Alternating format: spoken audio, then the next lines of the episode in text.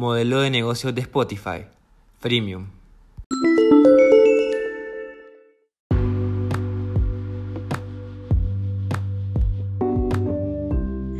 Hola, bienvenidos de nuevo a su programa favorito. Hoy estamos aquí con mi compañero Henry Madrigal y mi persona Maris Guevara. En este episodio hablaremos del modelo de negocios de Freemium con el caso de Spotify. Pero primero les daremos un pequeño resumen del episodio anterior. En el episodio anterior miramos el modelo de negocio de Netflix. El modelo de esta empresa es de suscripción, que básicamente consiste en que el usuario paga una suscripción y a cambio recibe una propuesta de valor que compensa la cuota que paga. En este episodio miramos todo sobre el modelo de esta empresa, desde la segmentación de los clientes hasta cuánto gana esta empresa que seguro alguna vez hemos escuchado. Así que si no lo han escuchado, después de este episodio les recomiendo chequearlo porque es muy interesante. Bueno, ya he mencionado los pequeños comerciales, perdón, resumen, ahora sí del modelo de negocio premium.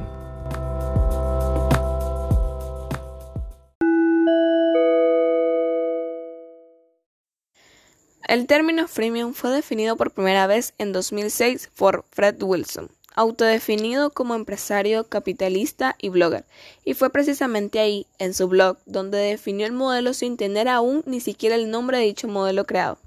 Su definición fue la siguiente. Ofrezca su servicio en forma gratuita, posiblemente apoyado por publicidad, pero tal vez no. Adquiera a muchos clientes gracias a la boca a boca, a través de recomendaciones y referidos, marketing de buscadores, etc. Y luego ofrezca servicios pagados de valor añadido o una versión potenciada de su servicio a su base de clientes.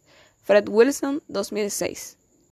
Freemium, en pocas palabras, es un modelo de negocio que ofrece un servicio básico por un coste gratuito, pero dentro del cual, para poder utilizar cierta característica o servicios adicionales, se ha de pagar.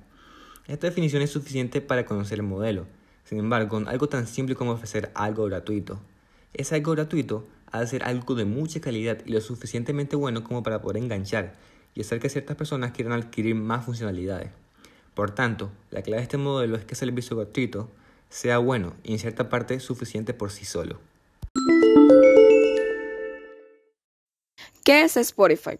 Spotify se ha convertido en la plataforma musical más conocida. Es una aplicación para la reproducción de música vía streaming, disponible para varios sistemas operativos y para teléfonos móviles. Permite escuchar y comprar temas musicales a la vez que puedes interactuar con tus contactos, ya que puede integrarse en las redes sociales. Actualmente cuenta con más de 10 millones de canciones en su base de datos y con 24 millones de usuarios, de los cuales el 25% son de pago. Segmentos de mercado. Los segmentos de mercado dependen de los clientes de la empresa, ya que distintos clientes requieren diferentes tipos de relaciones y obtienen variados tipos de beneficios en función a la oferta. En el caso de estudio, los segmentos de mercado que hemos creído oportuno remarcar son usuarios de música gratis. Suponen el mayor número de usuarios, en torno a un 75% de la compañía. Aunque no generan ingresos de manera directa, sí repercute positivamente para fomentar un mayor número de anunciantes en la plataforma. Usuarios de música de pago. Constituyen aproximadamente en torno al 25% de los usuarios y existen dos modalidades que son Premium y Unlimited. Anunciante. Estos son los anuncios que se muestran para los usuarios gratis, con un CTR de 1% y el 15% de estos son anuncios. 7 Digital. Es un socio de la compañía Spotify que maneja la venta de música para los clientes potenciales. Propuesta de valor. Es la razón por la cual los clientes eligen nuestra empresa, basándose en los productos o servicios que ofrecemos a nuestros clientes y las necesidades que satisfacen. La propuesta de valor que ofrece Spotify es música gratis. Permite escuchar millones de canciones en cualquier lugar y en cualquier momento con solo estar registrado en el sistema y tener acceso a Internet. Consta de menor calidad de audio que el modelo de pago y además tiene cortes publicitarios. Otro servicio que incluye es Spotify Social donde puedes ver la música y biblioteca musical de tus contactos. Música de pago. Existen dos modalidades de pago. El Unlimited, esta primera modalidad permite al usuario escuchar música ilimitada y sin interrupciones de publicidad desde nuestra computadora fija o laptop. La que el audio es mejor. También hay un servicio de radio y la opción de llevar la música al extranjero. Exposición a anunciantes. Entre nuestros clientes destacan los anunciantes, los cuales pueden publicitarse en Spotify. El número tan elevado de usuarios y más de una hora diaria que dediquen de media a escuchar música hacen que Spotify sea un escaparate muy llamativo para los diferentes anunciantes. Existen numerosos formatos de anuncio. Anuncios de audio. Tienen un gran impacto el formato de audio reproduce las cuñas entre canciones. Spotify muestra la imagen del anunciante en el área de las carátulas para que los usuarios puedan hacer clic en ella. Además, el texto puede hacerse giratorio para información adicional al call to action. Display. Aparecen en mega banners y skies en el player de Spotify cuando el usuario interactúa con Spotify. Son imágenes que aparecen durante 30 segundos para que los usuarios hagan clic Nunca aparecen dos displays al mismo tiempo. Existen dos formatos diferentes. Mega banners están situados en la parte inferior de Spotify. Skies situados en la parte derecha de Spotify. Billboards. Un formato con gran notoriedad. Actúa como un salvapantalla después de varios minutos de inactividad del usuario. Y cuando éste vuelve a interactuar, el billboard para durante dos segundos y deja paso a un display. MPU. Formato estándar para la home page de Spotify. Homepage Takeover Gran impacto ineludible. Lo primero que ve el usuario cuando se conecta a Spotify. Branded Playlist. Lista de reproducción personalizada generalizada para el usuario con el logotipo de la marca. Texto personalizado y enlace opcional a la campaña. Lightboxes. Es una ventana que se abre a cliquear en cualquier formato de Spotify, con contenido alojado como videos flash, concursos, live streaming o demos de juegos. Advertiser Page un microsite de una marca perfectamente integrada a Spotify. La Advertiser Page puede contener prácticamente cualquier contenido que se mostrará en una página web, incluyendo video, imágenes cliqueables, blogs, noticias, enlaces, comentarios y mucho más. Canales. Los canales o puntos de contacto entre el cliente y el producto tienen la misión de servir a la empresa para tres ámbitos, comunicación, distribución y venta. En el caso de Spotify tiene tres canales diferenciados, su página web, aplicaciones para teléfonos móviles y aplicación descargable en el ordenador programa.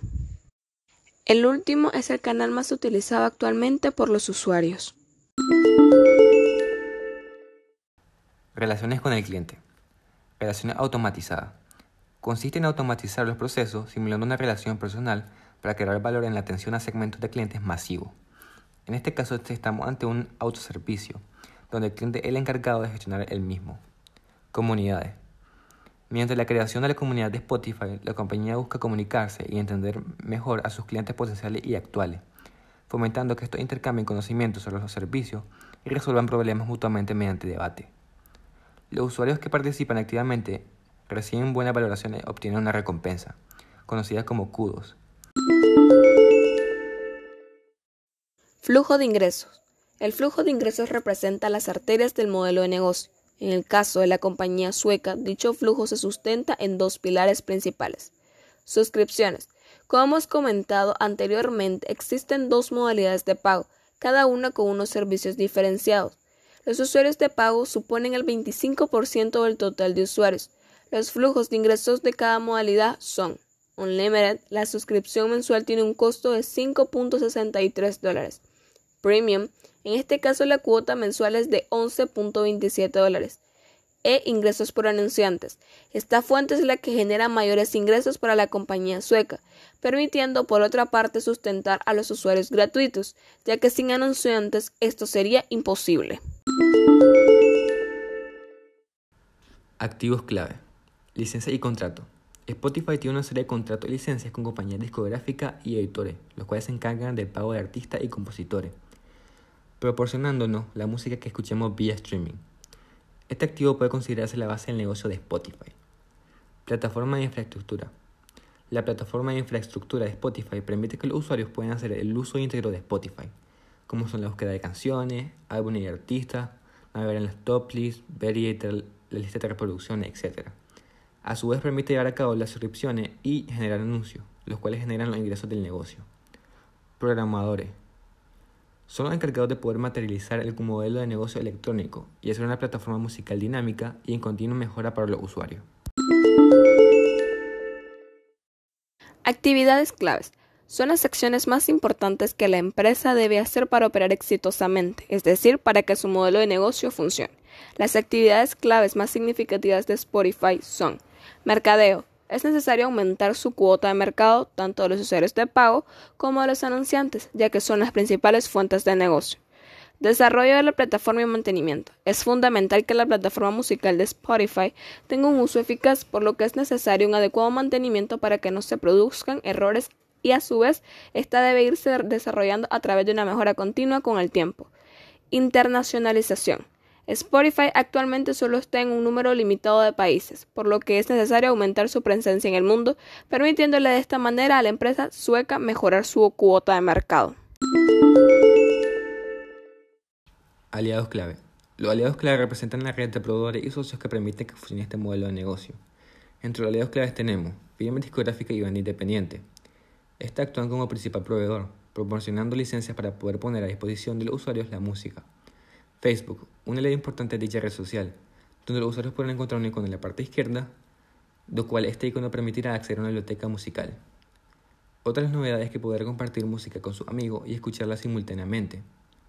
Yahoo Spotify y Yahoo tienen un acuerdo de promoción y distribución de contenido global, que permite integrar y promover el servicio de música de la compañía sueca a través de Yahoo. Estructura de costes.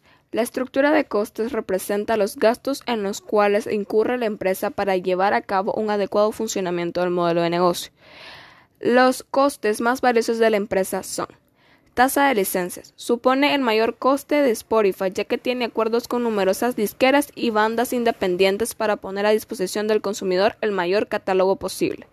Costes de banda ancha. La plataforma soporta una gran cantidad de tráfico de streaming, ya que inicialmente todo tiene que ver desde los servidores de Spotify. Además, millones de usuarios realizan descargas o comprueban el sitio web, por lo que el tráfico de salida será inmenso y salarios, los salarios de los diferentes profesionales que hacen posible el funcionamiento de la empresa. Existen numerosas categorías profesionales que van desde los programadores hasta el departamento de marketing. Ingresos de Spotify en el 2021. Spotify con ingresos totales a 2.751 millones de dólares durante el segundo trimestre de 2021, lo cual representa un crecimiento del 23% en relación con el mismo periodo del año anterior. Su número de suscriptores premium, por otra parte, subió un 20% y llegó hasta los 165 millones.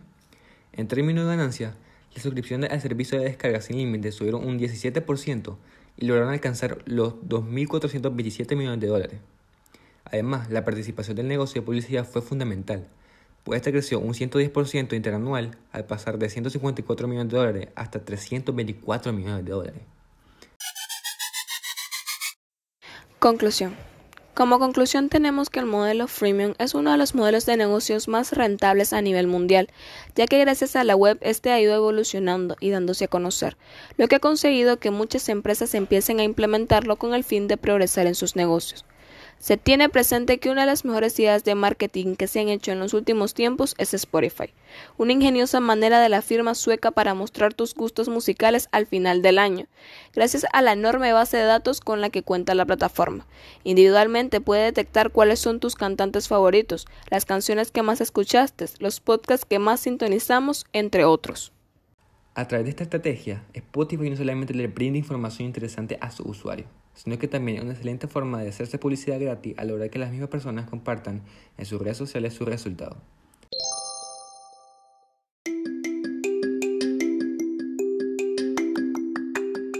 Bueno oyentes, esto ha sido todo sobre este podcast y los modelos de negocio. Gracias por escucharnos y estén pendientes para futuros podcasts. Pero antes de irnos daremos una pequeña conclusión de este tema tan interesante y relevante actualmente. Los modelos de negocios son una parte fundamental de todas las empresas exitosas que han existido. Como lo hemos visto a lo largo de estas empresas que actualmente son multimillonarias, la creación de estos modelos no ha sido algo tan sencillo. Sin embargo, al final es de mucha ayuda, ya que la adopción de un modelo de negocio adecuado puede ser una gran ventaja para el posicionamiento competitivo de una empresa. A lo largo de estos cuatro episodios logramos abarcar cuatro modelos, los cuales son el long tail, el cebolla el anzuelo, el de suscripción y freemium. En estos episodios tomamos ejemplos de una empresa que usa un modelo de negocio para aprender sobre el proceso que estas empresas pasan para lograr que su compañía logre ser exitosa. En este podcast solo logramos mencionar los modelos de negocio que actualmente están siendo más utilizados, pero en realidad existen muchos modelos de negocios que pueden utilizar desde tradicionales hasta los más innovadores. Pero gracias a la inversión de las TIC, el mundo está siendo más atraído a dichos modelos que involucran más tecnología. Sin embargo, estos tipos de modelos tradicionales se pueden adaptar para la realidad que estamos viviendo ahorita.